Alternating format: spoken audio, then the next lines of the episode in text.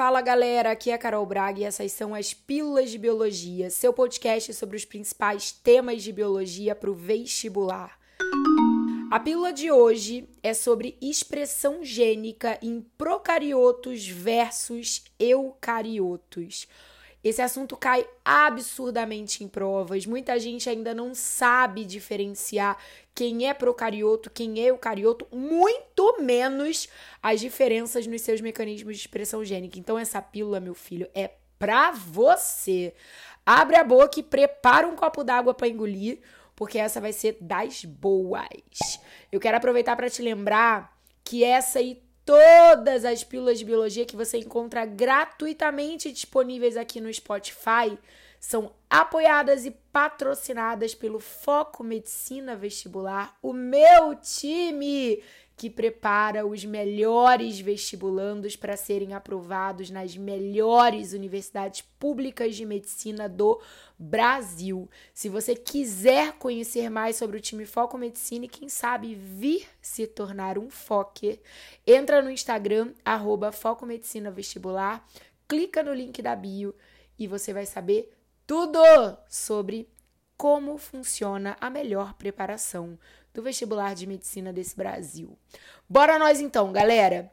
Primeira coisa que você tem que entender Procariotos são aqueles seres vivos unicelulares, mais primitivos, representados por bactérias, cianobactérias, arqueobactérias, não tem organelas, não tem citoesqueleto, não tem núcleo individualizado, o material genético fica disperso no citoplasma. Já os eucariotos, fungos, animais, vegetais, algas, protozoários, são representados por células mais complexas, com organelas dentre elas o núcleo, que armazena o material genético fundamental.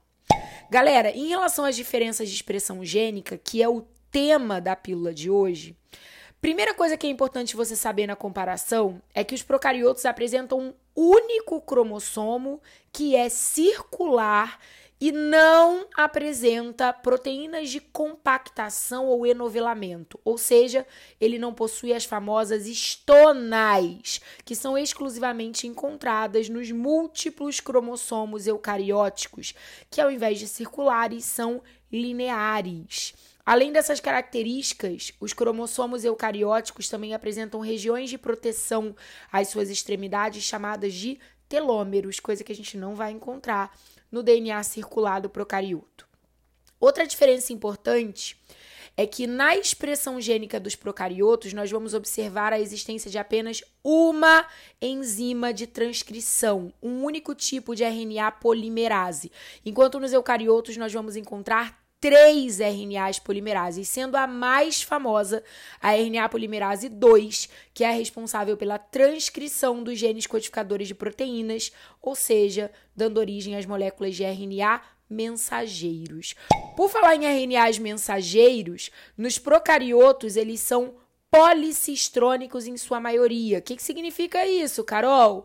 O mesmo RNA mensageiro codifica para dois ou mais polipeptídeos diferentes, enquanto os RNAs mensageiros dos eucariotos já são, em sua maioria, monocistrônicos, que significa que cada RNA mensageiro codifica para um único tipo de polipeptídeo, com exceção, obviamente, da ocorrência de um processo diferente que eu já vou te explicar na sequência.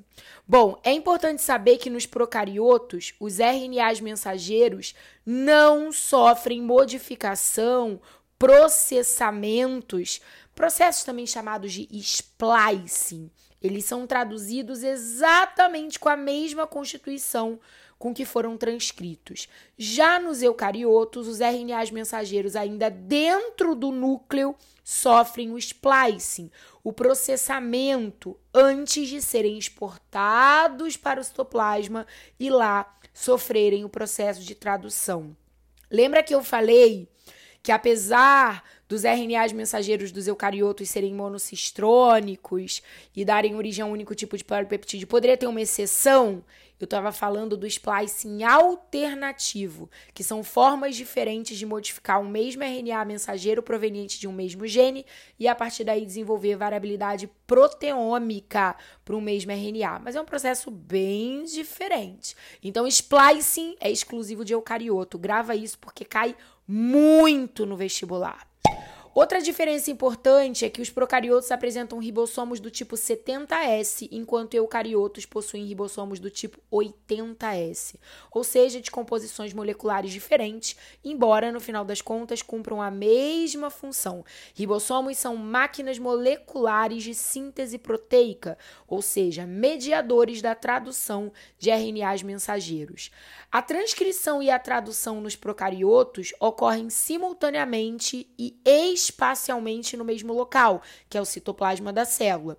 Enquanto nos eucariotos, transcrição e tradução ocorrem em tempos diferentes e em locais diferentes. A transcrição, assim como o splice, ocorre no interior do núcleo enquanto a tradução ocorre no citoplasma, sempre iniciando por ribossomos livres no citosol. Em alguns casos, esses ribossomos podem se mover em direção ao retículo endoplasmático rugoso e lá continuarem o processo. A regulação da expressão gênica nos procariotos é baseada em óperons, que são sistemas de regulação controlados por fatores ambientais muito rápidos e de simples organização. Enquanto nos eucariotos, os controles de expressão são muito mais complexos, envolvendo epigenética, fatores de transcrição, controles pós-transcricionais e uma série de coisas muito mais cabeludas que você vai se aprofundar só quando já estiver fazendo medicina. Ou seja, logo daqui a pouquinho, daqui a alguns mesezinhos. Tem pílula sobre epigenética e em breve eu pretendo fazer uma pílula também sobre óperons. Principalmente sobre um ópero específico que de vez em quando aparece em prova, que é o óperon da lactose, também chamado de óperon lac.